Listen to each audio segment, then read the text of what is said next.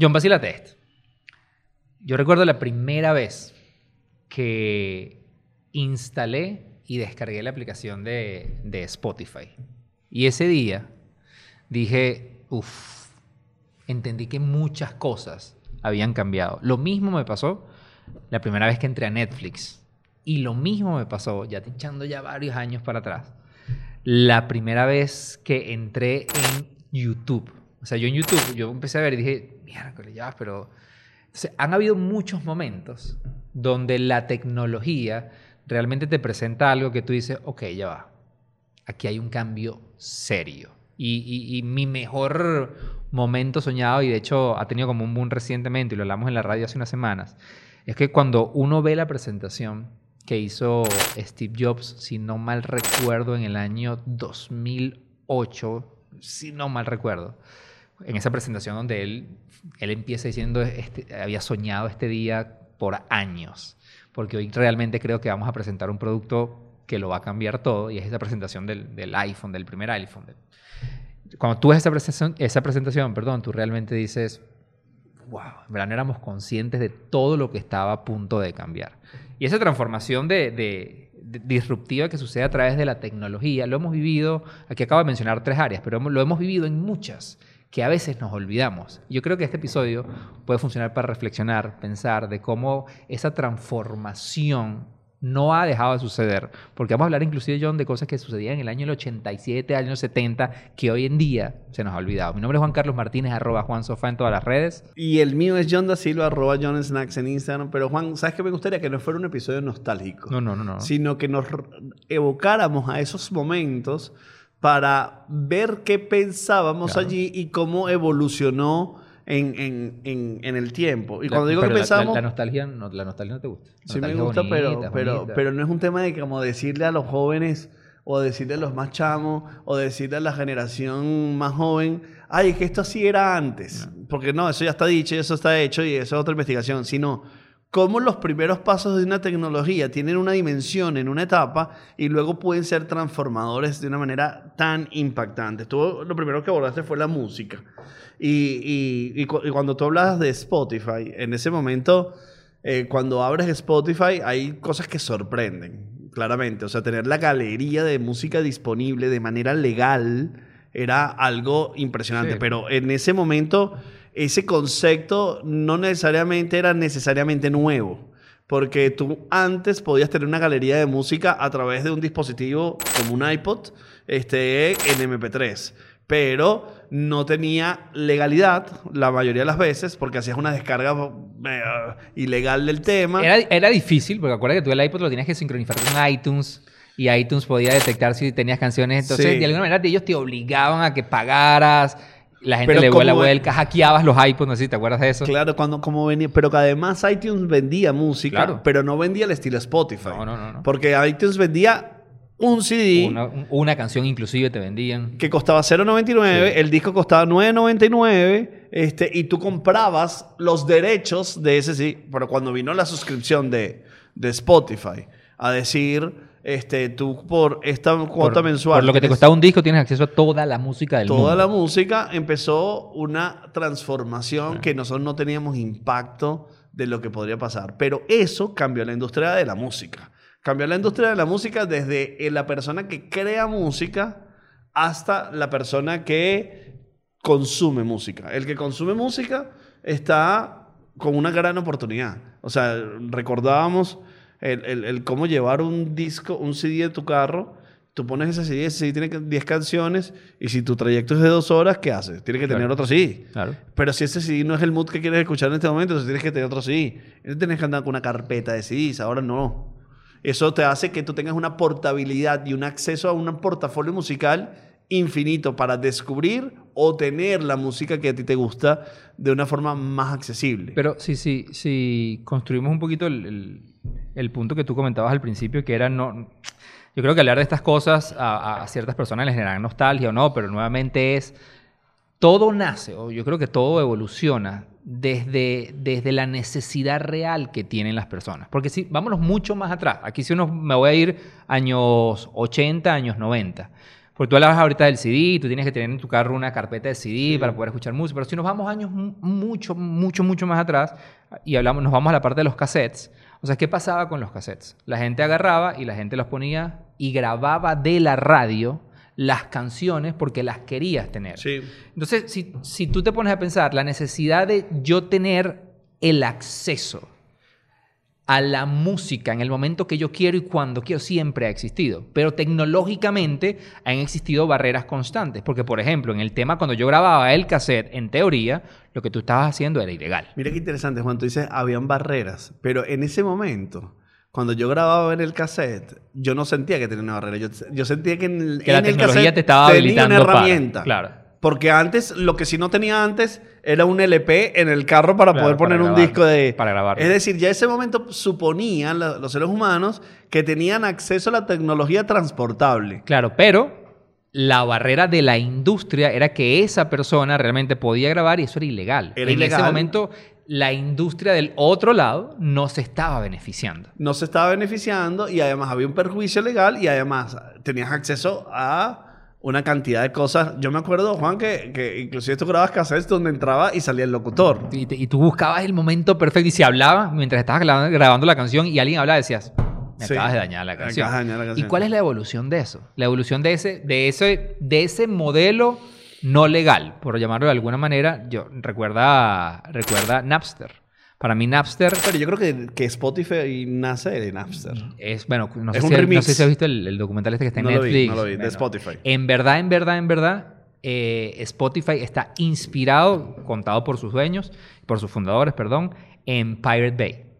Claro, pero y esto no viene después de Napster. Pirate Bay viene unos años después, que al final tiene que ver con todo este tema de las descargas ilegales. Claro, pero es que yo y de manera organizada además. Lo que, yo creo que fue disruptivo realmente fue Napster. Sí. Y la industria en ese momento no supo verlo y lo primero que hizo fue la reacción típica demandarlos, bloquearlo. Demandarlos. Bloquearlo. Entonces Napster, sí, eh, o sea, Napster debería ser el Spotify de hoy ah, día. O sea, con los acuerdos con las industrias, con, con, las compañías de, de, de, comunicación. Es decir... Torrents es la palabra que estaba tratando de, de los torrents. Los torrents. Que decía mil chatarritas. Mil chatarritas y, virus. Juan, vamos a aguantar un poquitico porque me dio hambre. Y te voy a decir una cosa. A partir de ahora, Oro nos acompaña también. Qué grande. Y te voy a decir una cosa, Juan. Dime, ¿cuál es tu preferida? Mi preferida es la, es, la tipo americano, esta. La Oreo tipo americano, la que es más, más dark.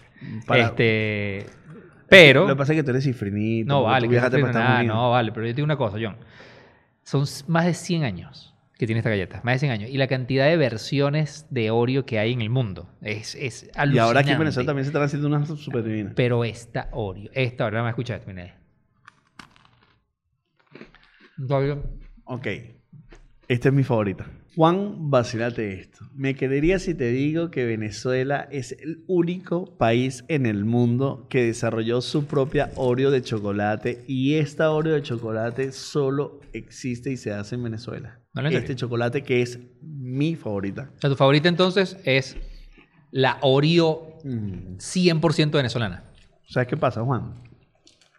Esta la vendíamos en el abasto de mi papá. Y cuando mi papá se iba para atrás para acomodar el depósito, yo caletica me las comía. Y entonces tiene como un sabor a, a, mí. Ahora, ¿te gusta la crema o te gusta la galleta? No se una Oreo y es que, como, como, como par, me creo en una sola. Mira. ¿Te gusta la, ¿te gusta la... Ahí voy. Para mí, es esto. Así, mira.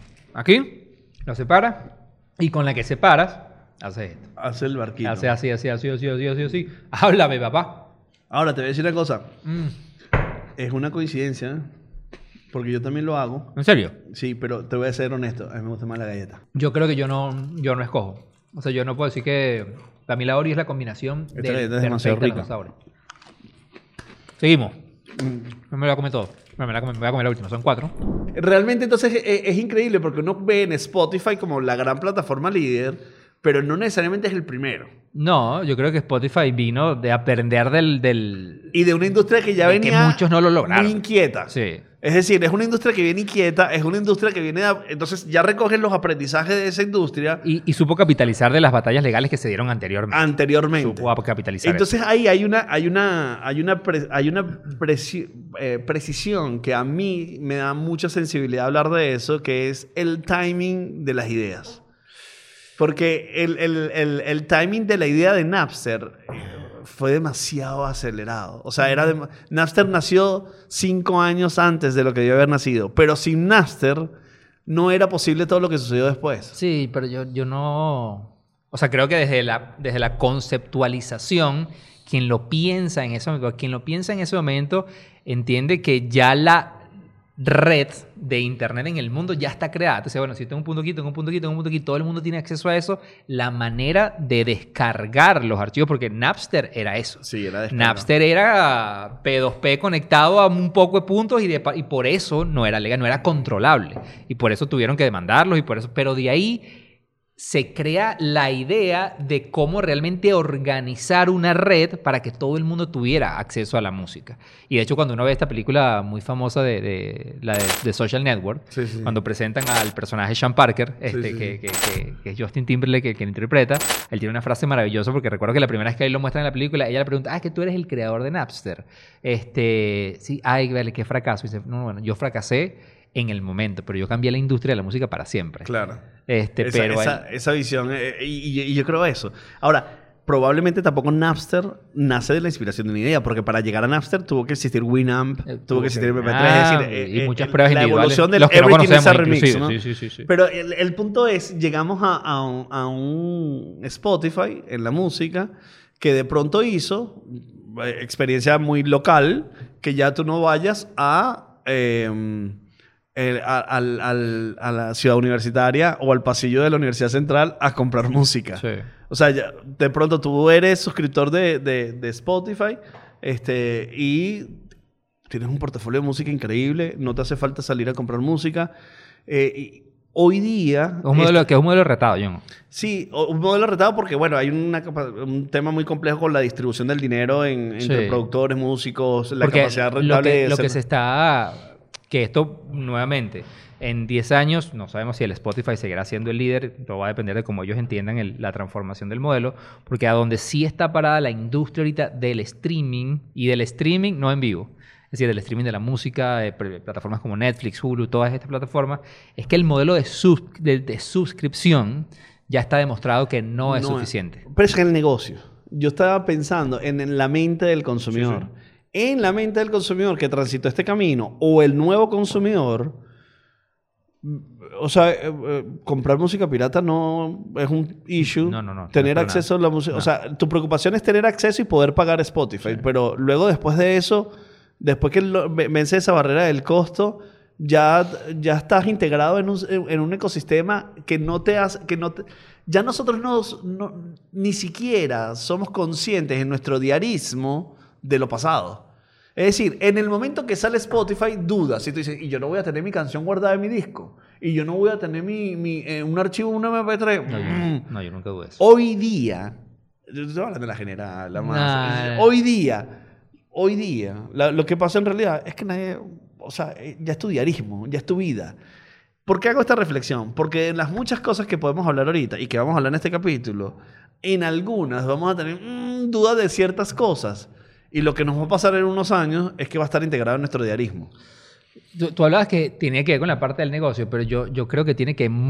El negocio al final lo termina definiendo el uso y el hábito de los usuarios, o sea, cómo la gente utiliza la plataforma. Y esto básicamente lo hablo desde mi experiencia personal, que creo que tiene que ver como usuario y como luego los negocios van a tomar decisiones. Es que Así como hablamos de todo este histórico de la música para llegar a un Spotify, hay un camino que viene ahorita. Y una de las cosas que para mí está pasando mucho en la música y en todas las plataformas de streaming es que, fíjate el número, eh, o ve la data de cancelación de suscripciones, porque la gente siente que pago X cantidad de dinero, este, que además cada vez suben y suben y suben más las suscripciones, pero el contenido que está ahí, hay tanto contenido que no sirve que no vale la pena que yo siga pagando. Si fíjate que la primera vez que yo usé Spotify, yo dije, wow, yo tengo acceso a toda la música del mundo en mi mano por X99. Pero hoy en día empieza a pasar que hay gente que dice, ok, yo quiero pasar, de hecho he leído ya que las próximas plataformas de música son más curadas. Son, son plataformas curadas pagas menos, por ende la compañía tiene que pagar menos royalty, pero son compañías mucho más curadas. A mí, por ejemplo, ahorita, en el caso del streaming, me está pasando mucho con, el caso de Apple TV, que a mí el, Apple TV me parece que tiene muy poco contenido en este momento. Pero es más afín a tu, a tu gusto. Muy bien curado. Bueno, como pasa a mí con este, Filming. Lo que te pasa a ti con Filming, aunque Filming también es un portafolio más amplio. Un portafolio súper amplio. Pero al final, nuevamente, yo creo que eso lo va a definir el hábito de cómo el consumidor usa la plataforma y la plataforma cómo lee esos hábitos para transformarse en el next step.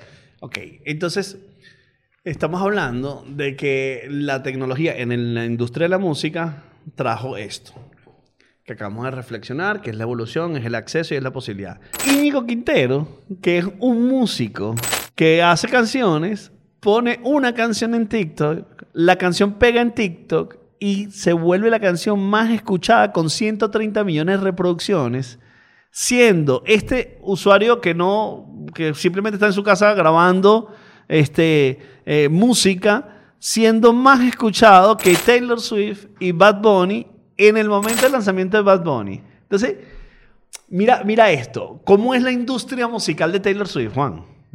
¿Cuál es la posición de Taylor Swift ante Spotify? ¿Cuál es la posición de Bad Bunny ante Spotify? Debe ser de odio, de negociación, de, de, que por qué mi dinero se va para ti. Pero a la vez también existen los íñigos. Claro. Que de pronto Spotify le va a cambiar la vida.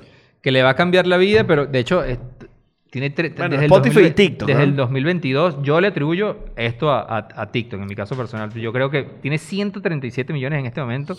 Sus canciones más escuchadas, la más escuchada ante este, esta canción tenía 5 millones. O sea, estamos hablando de la exposición brutal, pero explota es por TikTok. Explota no tiene nada que, o sea, aquí Spotify no juega ningún rol. De hecho, él va, él va obviamente a, a capitalizar económicamente sobre esta canción. No, pero yo va, Juan. No, yo sí creo que juega un rol. Él explota por TikTok en la popularidad de TikTok. Sí, claro. Pero aquí en la industria de la música, que, tú, que, le llegue a Universal Music o a Sony Music, ya va, ya va, ya va. El tipo que me bajó el número uno a Taylor Swift o a Bad Bunny se llama Íñigo y es un independiente que no está firmado. A TikTok. Gracias a TikTok, pero el, boom es que es el número uno en Spotify. Porque en TikTok podría haber llegado a 10 millones de reproducciones. Y, y ahí alguien podría haberse dado cuenta claramente. A ver, hay un antecedente de 15 años de YouTube con, con, con Justin Bieber, por ejemplo. esto no es nuevo. Esto no es nuevo, pero es esa, esa, esa dualidad. O sea, nosotros nos enfrentamos a una cosa que ya para nosotros es muy normal, que es la música de Spotify, los portafolios o, o, Apple Music. Este, es, es, es, una realidad que ya, ya está en nuestra vida, pero no lo era así. Y a partir de allí vamos a descubrir como varios territorios. Tiene sus lados positivos y luego tiene la posibilidad de que un creador, independientemente de su casa, bueno, nosotros mismos que estamos aquí en nuestra casa grabando un podcast que lo puede estar viendo alguien en España. Sí, y, ahí, por ejemplo, el reciente caso de, no sé si has visto el, análisis que se está haciendo ahorita, de cómo Taylor Swift está transformando o acaba de transformar eh, a Hollywood. O sea, porque lo que ella logró ahorita con el tema del cine, de, llegar su, poner su documental en el cine, ella transformó por completo el modelo porque se quitó todos los intermediarios. Es decir, ella no necesitó una, distribuidora, ella no necesitó una productora, todo fue ella y ella de, hecho negoció directamente con AMC, que es la, la cadena más grande de, distribución de, cine en Estados Unidos. El cine es unido venezolano. Pues. Exactamente. Ajá, John, vamos a hacer otra pausa.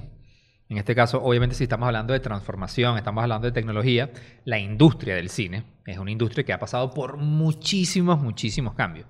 Pero en estos días veía un, escuchaba un review de la nueva película de DiCaprio con Scorsese. Eh, creo que se llama Asesinos de, eh, Asesinos de la Luna. ¿Qué ganas tengo de verla, Juan? Es una película de... ¿Pero por qué ya gente la vio? Ah, porque tienen acceso, hay acceso que no tenemos nosotros, pero Cines Unidos no da acceso, no da acceso a verla aquí primero en Venezuela. Yo lo hice el loco. Tiraste ahí la pullita.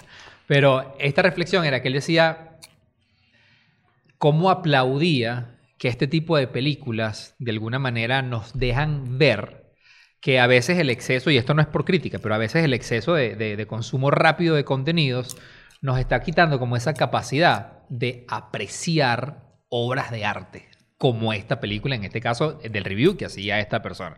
Y hablaba de que esta experiencia en el cine, por más que la tecnología avance, eso pocas veces o dudo que cambie. Yo creo que, yo creo que hay una como una segunda vuelta del cine y viene propiciada por las películas, pero también viene propiciada por, por el hecho social de compartir un gusto. Este suceso que hemos visto, Juan, de la evolución tecnológica en 8K en el televisor, 4K en el televisor, necesita una transmisión de ese tipo. Sí. Es decir, el streaming tiene que transmitir a 8K para tú poderlo ver. y, o 4K o los K que Necesitas mucha tecnología que te acompaña. El audio del cine, la capacidad tecnológica que se está instalando en las salas de cine unidos, este, el ambiente, el compartir, por ejemplo, ir a ver Barbie al cine es distinto que verla en tu casa. Es totalmente diferente. Entonces, ahí hay una experiencia y una evolución que nos hacen más sociales. Y yo creo que ha habido, o sea, el streaming va, obviamente el streaming es como un, un, espectro de cuál es la situación del cine con el streamer, pero yo creo que inclusive se debate, Juan, en los premios, si una película que está en streaming debería ser premiada, eso ya se venció, pero yo creo que la experiencia del cine para las películas ciertas películas, además. Esa es la reflexión que yo quería hacer. Porque, Amar, siendo muy honesto, sí. Y, Rápido y furioso, no voy al cine. Hay películas que no vale la, pena ver en el cine, pero hay películas que, a juro, tienes que ver en el cine. Y Cine Unido yo creo que está haciendo una buena actualización en tecnología para vivir una experiencia digna de algunas películas que lo merecen. Además, una cosa, ¿cómo vas a comer con tufa de cine en tu casa? la cotufa en el cine no sabe igual. Pues con tufa de microondas. La cotufa del cine sale diferente. La con tufa de microondas no. Y con tufa hecha en la casa está mejorcita, pero, pero con tufa de cine tiene su, su piquete negado. Que nos contaron Cine Unidos, eso lo vamos a contar un vacilate. ¿Un secreto? No, Bueno, pero tengo que preguntarle si podemos. Eso tiene un porqué. Y ella se llevó el 70% del revenue. Es decir, ¿por qué digo esto? Porque un Íñigo Quintero y los que, y los que vengan nuevamente, sí, yo creo que Spotify hoy te da la validación de, pero yo no quito la lista que tú comentaste hace rato, donde aquí el verdadero beneficiado en este momento es Spotify. A nivel económico. A nivel económico, a nivel de exposición, ahora va a depender de cómo él capitalice esto. Claro, y yo creo que eh, ah, me atrevería a decir que el primero o el segundo beneficiado, después de Spotify como empresa, es el consumidor. El consumidor. Sí, o sea, el perjudicado es el artista y los talentos. Hasta cierto punto. Así, hasta cierto punto. Porque le cambió el modelo. Porque si tú eres popular acá y tú dices Spotify me paga muy mal, pero si llenas el estadio cuando vas a dar el concierto es por la distribución que tienes de Spotify. Y, y, eso, sí, por eso yo se lo atribuyo mucho a cómo todo depende de él. O sea, todo depende de él. O sea, yo he visto entrevistas de Bad Bunny donde la gente dice Bad Bunny es un monstruo. Monstruo en el sentido de que él, él, para esto, o sea, de hecho lo dice, en una entrevista él dice, chévere las reproducciones de, de, que yo tengo en Spotify y en YouTube, ahora yo controlo todo el negocio. O sea, yo soy mi propia productora, yo me distribuyo, yo monto mis propios eventos y depende más. Estas plataformas te ayudan a ser mostrado. Claro. Entonces eso hace, porque por ejemplo, si tú estás en Spotify, en la lista global del mundo, vamos a suponer que no tuvieras Spotify y que este chico llevara su demo a los 40 principales, que es una emisora de radio en España. Y, los, y logra que lo pongan en los 40 principales, que va a ser bastante complicado. Y entonces eso lo, llega a ser cierta popularidad basada en la frecuencia, por aquello que hablamos de que la frecuencia hace que tú seas más empático con los contenidos. Que va a ser famoso en, en Andalucía, en, en Madrid, porque estamos hablando ya que estas plataformas tienen acceso. Esto te da fama. O sea, si tú eres el número uno a nivel mundial de Spotify. y muy rápido, que esa es otra. E, este pana ya es conocido, o sea, este pana ya podría, no en este momento, pero ya podría construir una carrera para hacer una gira americana, una gira europea, una gira, un transformador absoluto, como que nunca antes se podía haber visto. Entonces, esto en el momento que nace Spotify y sale Spotify, era imposible de verlo. Y de hecho hay muchas oportunidades ahorita, y, ahí es donde yo creo que, no sé si la palabra es perjudicado, pero el reto más grande cuando estos fenómenos suceden lo tiene el creador. O sea, lo tiene como el que se benefició. Pero todo el mundo dice, chamo, se hizo viral, le cambió la vida por completo. Y es sí, o sea, es realidad, pero de aquí en adelante la responsabilidad recae sobre él, de cómo sacarle el máximo provecho a esto. Yo, te voy a, tirar una, una rabo cochino. Mira esta. eh, ayer tuve una reunión con una persona de 55 años, un alto gerente. Y ah, discutiendo varios temas, como que me tocó explicarle eh, que era un caster de videojuegos. Y le mostré una persona narrando eh, LOL, y luego Valorant, y luego Fortnite. Y, la cara de esta persona era, o sea, me dijo varias cosas que me llamaron la atención. Me primero, no entiendo nada de lo que están diciendo. Lo que él está diciendo no lo veo en la pantalla que está pasando. No soporto el ruido que hay detrás. Nadie puede ver esto. Y cuando ves la transmisión en vivo de eso que estaba pasando, habían 400.000 personas conectadas. Esto me lleva a, a, tal vez esta otra reflexión que tiene que ver con el mundo de los videojuegos. En donde están parados los videojuegos hoy día, o el, el, el, gaming hoy día, era imposible de ver cuando tú jugabas Mario Bros. contra en, con Nintendo. O, o, sea, era imposible de entender la evolución de que esto fuera un negocio, una empresa, y que tu profesión pueda ser jugador de videojuegos. Eh, sí, yo creo que no, yo, yo, yo, yo, creo que voy mucho al, al, tema de. Yo creo que esa, esa, esa, esa necesidad del consumidor que siempre ha existido y cómo evoluciona es lo que va marcando las pautas. Porque ahí estás, tomando, estás tocando un terreno que, que, nos daría para hablar... Un, capítulo. Tres horas. Bueno, venimos del capítulo anterior, hablamos de Porque La, precisamente hablamos de gaming. Esta semana... Eh, bueno, de streaming en realidad fue lo que hablamos ese hablamos de streaming. Sí. Y, el gaming y el streaming hoy en día están extremadamente mezclados. Pero, por ejemplo, hoy tú dices, es que entender que una persona pueda ganar dinero por videojuegos era impensable en el año, lo hablaba ahorita, ahorita con parte del equipo, en el año 86-87, Nintendo, porque, a ver, la industria de los videojuegos tiene muchos años, pero realmente Nintendo, el, el, Nintendo que todos conocemos, realmente marca un antes y un después en la industria de los videojuegos, porque lo hizo mucho más accesible, fue la primera consola de gran penetración mundial en todos los hogares, y Nintendo en el año 87 lanza una línea, línea telefónica que funcionó desde el 87 hasta el 2005, donde lo que hacían era que contrataban a personas donde le pagaban cerca de 100 dólares la hora. Y le decían, ¿tú quieres jugar Mario 3? Sí, ok, métete en ese cuarto y juega todo el día. Eran asesores. Y lo que vas a tener es que atender el teléfono. 100, de entre 100 y 150 personas llamaban diarias a un asesor de Nintendo y se generaron, se convirtió en una de las líneas más... ¿Pero qué hacían? ¿Le decían a la gente cómo jugar? aquí es donde voy. Yo me trancaba y decía, no puedo pasar este mundo. Hay un truco que la gente empieza a comentar. Hablando de 87, no existía internet eh, como lo conocemos hoy. Eh, yo, hay gente, mi primo dice que hay un truco de cómo hacer 100 vidas. Yo necesito saber esto. Y tú llamabas a la línea, que era una línea paga, que te cobraban por segundos donde tú hablabas. Ese dinero se lo llevaba a Nintendo. Y esta persona que tiene 5 días jugando Mario Bros. 24-7 te dice: No, mira, ¿en qué mundo estás? Mira lo que tienes que hacer. Y por teléfono te explicaba lo que tenías que hacer. Esa línea funcionó desde el 87 hasta el 2005. ¿Pero qué me quieres decir, Juan? Que esa persona ya es el primer ganador por gaming. Esa persona ganaba dinero por jugar esa evolución la ves hoy en día en personas, o sea, si nos vamos a los primeros años de Twitch, año 2011, cuando oficialmente ellos cambian su nombre a Twitch, las primeras personas que veían a jugadores streamear, porque aquí voy a hacer como un paréntesis, ¿de dónde viene Twitch? Twitch viene de una plataforma que se llamaba Justin TV. Justin TV era, un, era Justin, que es uno de los cofundadores de, de Twitch, que en su momento él dice, en el 2007, él dice, yo quiero transmitir mi vida 24/7 en vivo. Claro, él quería hacer streaming. Él quería hacer streaming. Él se pone una cámara en una gorra. O sea, vamos a separarlo del streaming de que hablamos antes. Live streaming. Él quería transmitir en vivo toda su vida. Desarrolla la tecnología para, lanza Justin TV y con una cámara en una gorra en el año 2007 empieza a transmitir su vida 24/7. Pum, palo. Levanta 8 millones de dólares en capital. Desarrolla la tecnología para que él dice, ok, esto que estoy haciendo yo quiero que lo haga la gente. Yo quiero que John se pueda meter y pueda transmitir su vida vida 24/7. ¿Qué empezó a hacer la gente?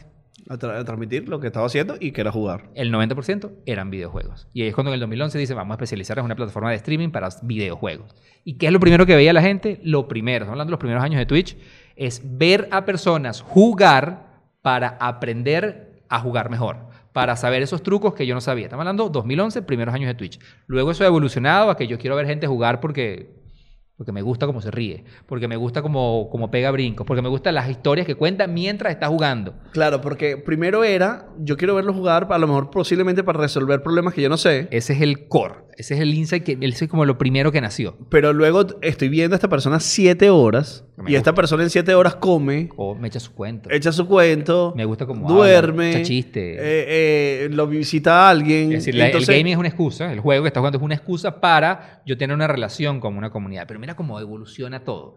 Pero viene desde ese insight real de la gente quiere ser mejor jugando. Pero luego se transformó y evolucionó. Entonces, Twitch eh, lo compra Amazon, se vuelve.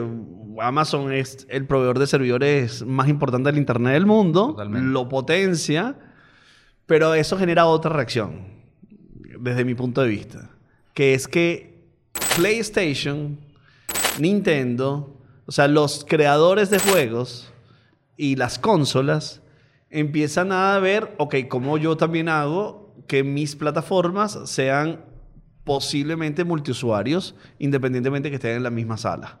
Entonces empiezan a crear ecosistemas para poder eh, jugar utilizando el, streaming. Es decir, porque eh, una cosa es yo transmitir el streaming de yo jugando y otra cosa es yo jugar contra una persona que está en Asia y una persona que está en tal. Es decir, para que eso pudiera suceder, no es una solución que da Twitch, es una solución que da la industria de los videojuegos. Entonces, esa transformación viene por la observación de la dinámica de cómo un jugador necesitaba conectar con pares que tuvieran el mismo interés. Pero, pero mira, ¿por qué tú crees que yo hoy puedo ir a Twitch y transmitir en vivo, poniendo todo el videojuego en pantalla para que todo el mundo lo vea? De, no sé, Spider-Man 2, que hoy en este momento que estamos grabando esto es el juego más vendido en la historia de PlayStation. Y que ya Gabriel, nuestro editor, lo terminó. Sí, ya lo terminó y lo terminó en tres días. Gabriel duerme. Felicitaciones. Ok. ¿Por qué crees que eso pasa?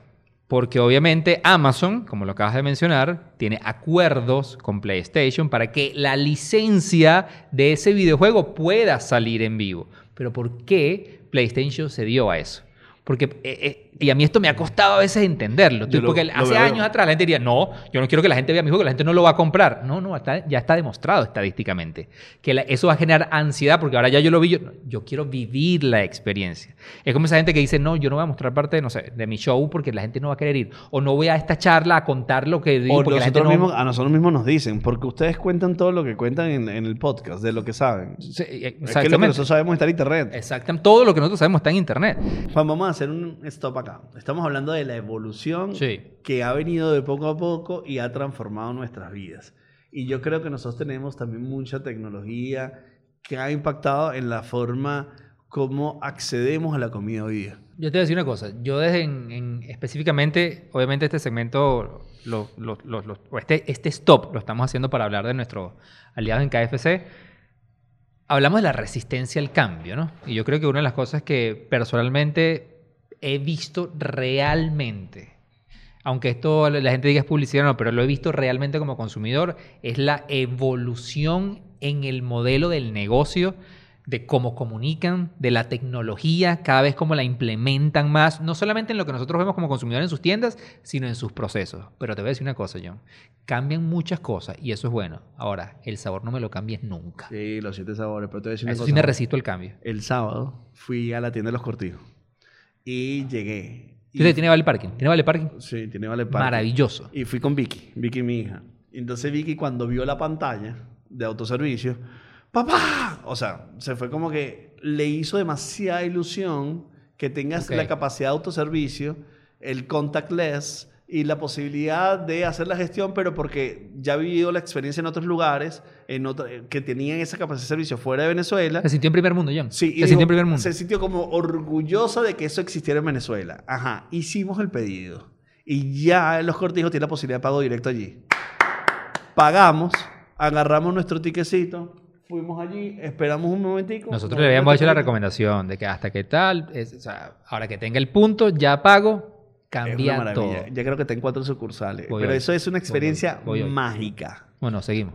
Entonces, ahí empiezas a entender cómo las mismas compañías entendieron al consumidor y dijeron, no, es que si yo dejo que una persona streamee mi juego en vivo, voy a vender 100 mil publicidad copias más. gratis. Es publicidad gratis. Yo tuviera que pagarle a este señor, como por ejemplo creo que lo hacen, por ejemplo, porque yo vi en un día antes del lanzamiento del juego de, de, de Aaron Spider-Man, Play. Aaron Play, Eso es publicidad. Eso es marketing, eso es marketing. O sea, que esos son jugadores que le pagan para que eh, impulsen los primeros... Y ese es el mejor caso, John, porque yo viendo a Auronplay jugando todo el juego, yo decido si quiero verlo o no, porque no quiero el spoiler, pero yo en el caso que sí quise verlo, porque a mí, a mí en mi caso particular, antes de comprar un juego, yo veo 10 jugadores jugándolo y veo 10 reviews del juego antes de tomar la decisión. Y yo viendo eso a Auronplay, dije, ok, sí, me voy a gastar los 70 dólares que hoy cuesta un, un videojuego.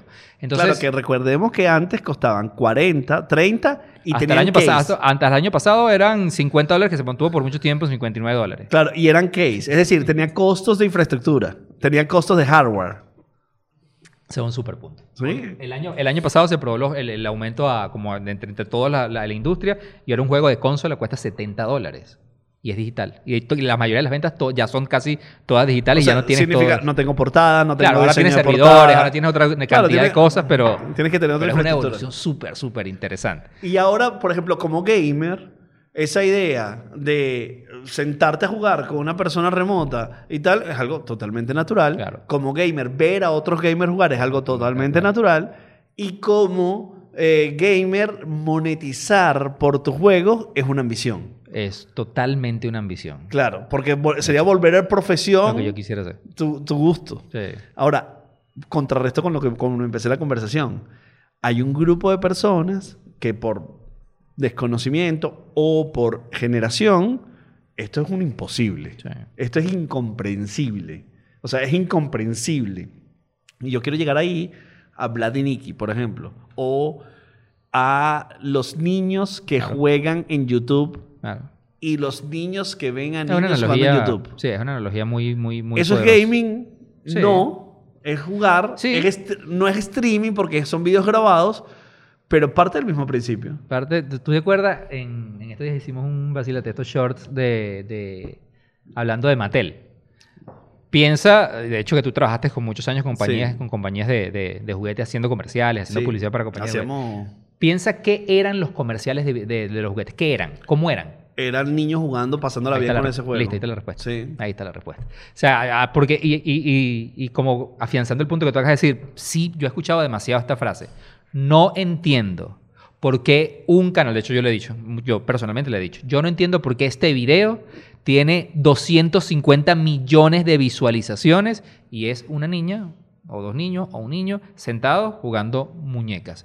Y eso es una industria multimillonaria, pero multi... De hecho, de los 10 yu- canales de YouTube más importantes, 4 hoy en día, 2023, son de esa, esa El caso, categoría. el caso específico de Vlad y Nicky, que son dos niños, son una familia, creo que rusa, Rusos. eh, que hacen contenidos, sí, tienen muchos años haciéndolo. Si tú ves desde sus inicios a sus videos actuales, ves una transformación impactante de eh, lo, que, eh, lo que produjo el éxito.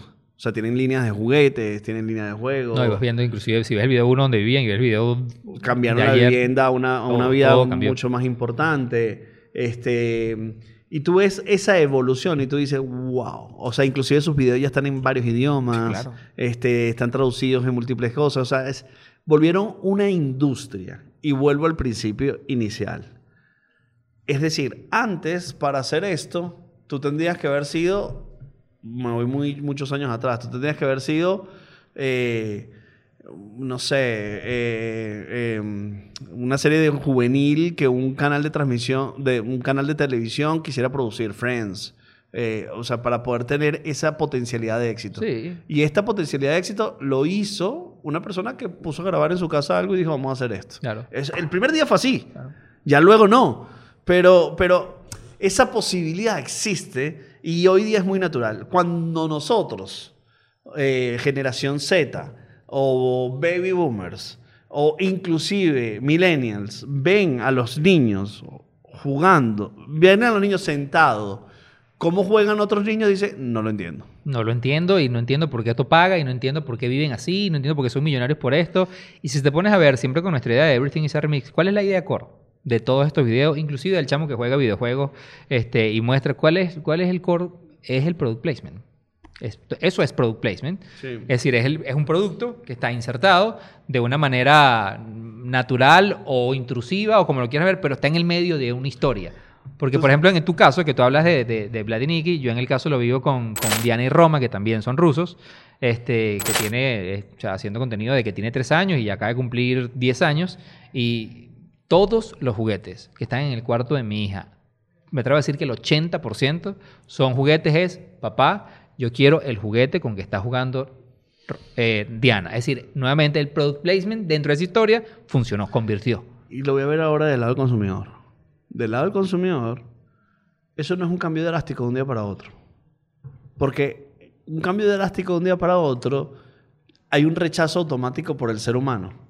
Es un cambio evolutivo. Si, si nosotros vemos esto que narramos de la música, fueron 15, 20 años si vemos esto que estamos narrando de, de, los del gaming, 20 años. fueron 20 años. Y si vamos a hablar del streaming, por ejemplo, son 20 años.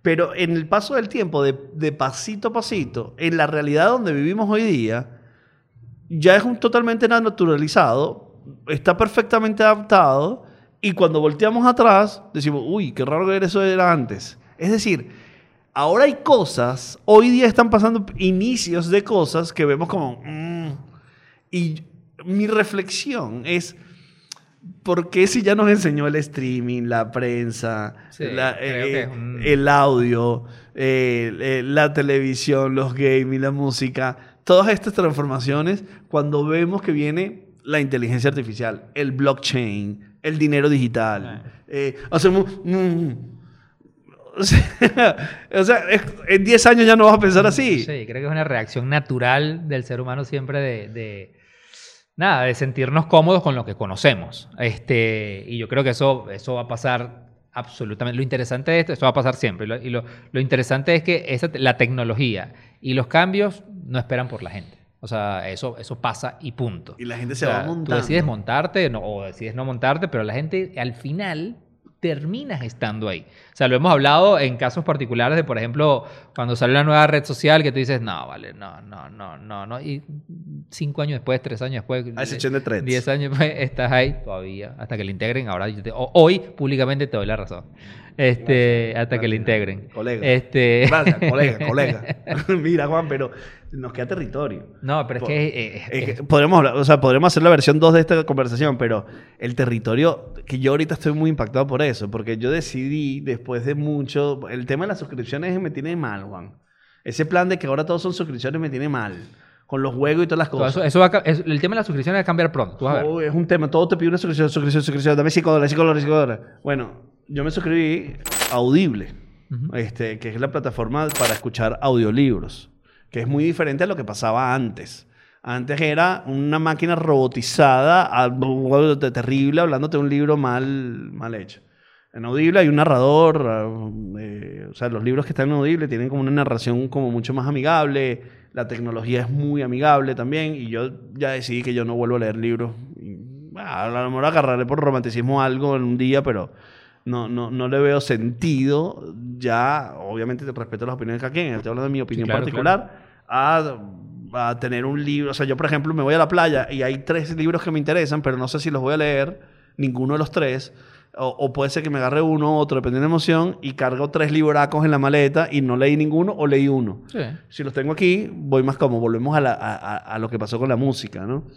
Y eso nos hace reflexionar sobre el libro, los audiolibros, que esto todavía sí tiene bastante, bastante rechazo todavía. A mí el, tema de, escuchar libros me parece algo tan poderoso y yo digo que estamos en el momento donde mejor y donde se escucha audiolibros. Y no, también tiene un proceso evolutivo. Lo que pasa es que en, el caso específico de, la lectura, este... Que por cierto, Audible es de Amazon también. Amazon es, más grande de lo que Es de Amazon. En el caso de la lectura, no solamente hay una transformación en, la, en el fondo, sino también en la forma. Y hay, dobles barreras que vencer y, y, por eso creo que el cambio ha sido tan lento. Porque sí, yo, yo puedo entender la gente que dice, lo que pasa es que es ponerte, vamos a suponer, salió el libro de X autor que te llama la atención. Y en tu caso, para escucharlo, que ya asumiste el cambio, para la manera de leer el libro ya no, ya, ya, ya, el término ni aplica. Tú no vas a leer el libro, tú vas a escuchar el libro. Te vas a sentar en un momento que tú decidas y vas a, vas a escuchar. Tú no vas a leer.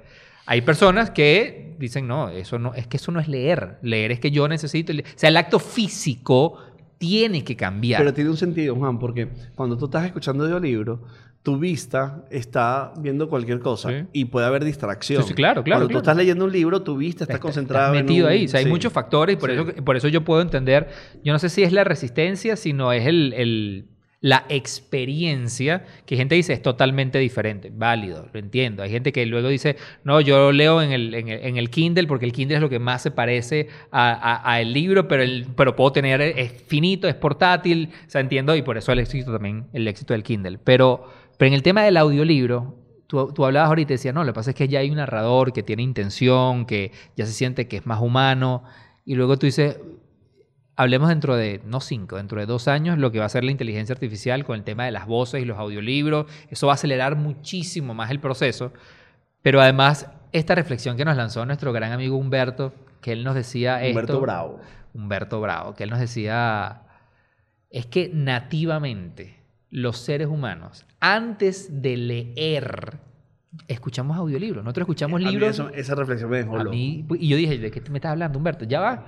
Tu mamá te leía cuentos. Tú no sabías leer, pero tu mamá te leía cuentos. Es decir, tú desde, desde muy pequeño, tú escuchas audiolibros, ¿vale? El, libro fue el cambio de hábito. Vuelve a, vuelve vuelve a casa. A mí esa reflexión me maravillosa, dejó loco. Maravillosa, Me dejó loco porque eh, eh, yo no, me costó, o sea, me costó minutos en esa conversación entender lo que me estaba diciendo. Porque yo audiolibro lo tengo totalmente asociado a tecnología. Claro. Y realmente audiolibro es una voz narrando. Una voz narrándote. Y tu mamá leyéndote un cuento es una voz cariño, narrando. amor, todo para hacértelo a ti la experiencia. ¿Qué es lo que te pasa a ti? Hoy en día cuando escucho dice, es humano. ¿Y qué te dice, qué te dice tu chamo cuando quiere que le leas un libro? Le dice, léeme un libro. Sí, claro. Es decir, el, es, wow. ¿Verdad que esto es wow? Es wow. Entonces, es decir, esto tiene cientos de años. Cientos de años sucediendo. Sucediendo. El audiolibro existe desde hace cientos de años. Entonces es una locura, porque esa evolución luego que yo cambié la tecnología y el dispositivo por el cual accedo a eso es otra cosa, pero es algo no ajeno al ser humano. Este, y esa, esa adaptación y esa transformación la está haciendo más fácil, más viable, más accesible, porque yo tengo en mi teléfono la posibilidad en este instante de comprar el, el, eh, o sea, acaba de ganar el premio Nobel este, de literatura y yo ya puedo comprar el libro de manera inmediata. Este, bueno, el acceso al español de los libros de Audible, hay un reto allí. Me imagino que la tecnología lo va a solucionar también, pero no hay un portafolio tan amplio como lo hay en inglés claramente. Pero efectivamente eso es una evolución brutal y una reflexión brutal de dónde vienen las cosas y en dónde estamos hoy día. Yo creo que, por ejemplo, el tema de los audiolibros no lo hemos adaptado a nivel masivo como tal, porque creo que no es un nicho tan juvenil el consumo de libros, eh, la, lectura de libros, que es el más appealing para la adaptación tecnológica. Y luego también hay un romanticismo asociado. Sí, sí, y, ese, pelear contra ese romanticismo no vale la pena. No vale la pena. es como la gente que dice, es que un LP, el sonido, o sea, el purista de sonido te va a decir, no, no, tiene sentido. Pero el 99% de las personas en el mundo no detectan eso y por eso escuchan en Spotify y no le... Bueno, y hay mucha gente que dice que no, que para nada, que ya la, música digital ya suena ya, ya superó mujer. Y por eso te dice, esos romantizas batallas no, no valen a mí me pasó, Juan, que A mí me pasó que yo me compré un, un, reproductor de, de, LPs. Y fui y compré tres Yo también, y lo, no, yo Y yo dije, wow. Es bonito, una decoración. Sí, pero yo dije, wow, pero, pero esto cuesta mucha plata. Yo ya pago Spotify. O sea, me sentí como que esto no es smart. Sí. Esto no es, esto no es, tiene que ser de afición, tiene que ser de otra categoría que no es la donde estoy yo. Que no, o sea, que es comprar LPs para poner música, es como romantiquito, bonito, chévere, pero no es, no es lo que soy yo. Me imagino que eso pasa con los libros. Pues, yo. yo. lo que creo al final, John, y, y es como mi reflexión sobre todo esto que estamos hablando, porque en verdad pudiéramos hablar de en cada categoría. nos pudiéramos ir categoría por categoría y en todos encontrar el mismo ejemplo. Es que, que, cada vez que la tecnología da un paso realmente importante que marca un antes y un después, hace que eso, pongo el caso de los videojuegos, eh, que lo hablamos ya y lo cubrimos, sea más accesible y sea mucho más inclusivo. O sea, porque si tú ves la historia de los videojuegos, cuando sucedió ese cambio en, a nivel tecnológico y todo el mundo pudo tener un Nintendo en su casa, eso fue un antes y un después. Pero después en los videojuegos llegó el Internet. Y tener internet hizo que yo empezara a competir contra otros. Y eso cambió por completo la industria de los videojuegos. Pero después llegó el celular. Y en el celular yo puedo tener juegos aquí, que entonces está el modelo freemium, que es el que hoy en día entra el 80% de los ingresos en la industria de los videojuegos, entra por aquí. Pero luego vino Twitch. Y Twitch hace que ahora sea otra expansión. Es decir, nuevamente pasa en el mundo de la música, pasa en el mundo de los audiolibros, pasa en el mundo, pasa en la manera en cómo nos educamos, cómo buscamos. Yo te digo una cosa, John, yo personalmente, desde que empecé a usar muy fuertemente y me obligué a hacerlo chat GPT, pocas veces, no pocas veces, uso menos Google. Por primera vez en mi vida yo uso menos Google, porque la, evolución del feedback que recibo y de la información que estoy buscando es, de otra capa. Yo te lo comentaba la otra vez, Juan. Yo te recuerdo que me recuerdo exactamente, te pregunté, Juan, ¿tú crees que ChatGPT va a afectar el cómo buscamos en Google? Y, y, yo estoy de acuerdo, porque con ChatGPT tienes una conversación, con Google tienes una búsqueda. Sí. Y, Google, y Google, ojo, obviamente tiene toda la tecnología para hacerlo también, pero atenta contra su core modelo de negocio. Atenta contra su modelo de negocio. ellos están ahí en, sí, pero tienen la obligación, le van a dar la vuelta, porque eso es no, sí se, la van, sí se la van a dar. Ahora, Juan, yo te voy a decir una cosa, aclárame algo. Yo no soy gamer, yo no juego, pero veo gente jugando. ¿Soy gamer o no? Eres gamer. O sea, yo no juego. Ok. Veo a gente jugar. Ok, eres, eres parte de la industria de los videojuegos. Exacto. No necesariamente eres un gamer. Porque en ese momento lo que tú estás haciendo es que estás generando revenue. Que para este momento que estamos hablando, las proyecciones del 2023 es que la industria cierre en cerca de 300 billones de dólares. 300 mm. billones de dólares. De los cuales la industria del cine, y la industria de la música y la industria de los deportes se unen y llegan a 180 billones de ellos. Para que tengamos el contexto de la industria. Entonces tú en ese momento, cuando estás viendo, estás aportando a la industria, pero no necesariamente eres Yo creo, Juan, que... Eh, ¿Pero qué videojuego es? Yo, yo por ejemplo... ¿Te gusta, ¿Qué videojuegos te gusta ver? Bueno, en realidad veo, o sea, por ejemplo, el otro día vi a, a, a, a Auronplay a jugar el de, el, de, Spider-Man. El de Spider-Man. Eh, veo gente jugando FIFA. Yo me he obligado a ver a Ibai viendo, jugando LOL y yo no, no lo entiendo. No, yo no entiendo nada. eso no, entiendo, nada. Veo gente, eh, o sea, DJ Mario jugando FIFA lo he visto. Este. Mm, o sea, veo. Es interesante. Pero, pero. En realidad, eh, yo siento que es más por el show que por el videojuego. Pero, pero y bueno, y porque me, me, me, me gusta exponerme a ese tipo de cosas.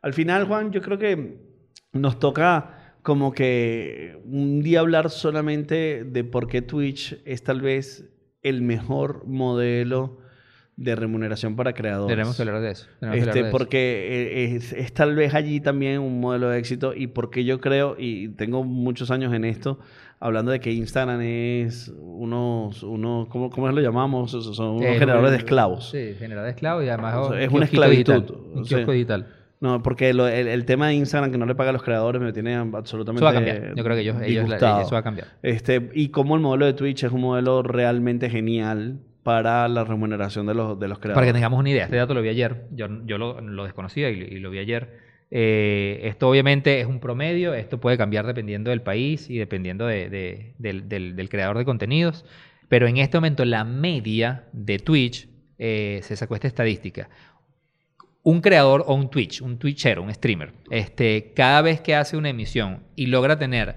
mil personas en promedio, se dice que una persona que cuando streamea tiene mil promedios en personas durante su sesión, esa persona aproximadamente tiene 200 suscriptores, ¿no? Y esa persona en promedio se lleva por suscriptor entre 2.5 y 4 dólares. Es decir, que hoy y esto estamos hablando de un streamer que no, no, no es un Ibai cuando se conecta, pero tampoco es una persona que cuando se, se conecta se conectan tres. Tener mil personas fijas en un streaming es complicado pero tampoco es llegar al nivel de Ibai. Esa persona hoy solamente por suscripción, porque recordemos que en Twitch el modelo de suscripción es muy diferente al modelo de YouTube. Cuando tú te suscribes, que tú estás pagando, el creador se, se puede estar ganando cerca de 800 dólares mensuales. Eso pasa hoy. O sea, eso son los números de hoy. Y en los números de Ibai y en los números de tal, estamos hablando de... No, no, no, no, lo digamos. Porque de, cubrir la vida de sus nietos. De, sus generaciones. Solamente cada vez que prenden un, un stream. Eh, pero bueno, yo sí creo que valdría la pena que... Porque ya hemos hecho... Hemos hablado de Twitch pero todavía no hemos desmenuzado eso. Pero bueno, Juan, yo creo que tenemos que. O sea, la conclusión de este capítulo sería que la evolución y la tecnología permite mayor acceso, mayor información si nos concentramos en ella, porque puede pasar por al lado sin darnos cuenta, y que no viene brusco, sino viene poco a poco, pero transforma nuestros estilos de vida. Por completo. Yo soy John da Silva, arroba John Snacks en Instagram. Mi nombre es Juan Carlos Martínez, arroba Juan Sofá, y esto fue, esto fue otro episodio de Vacílate Esto Podcast.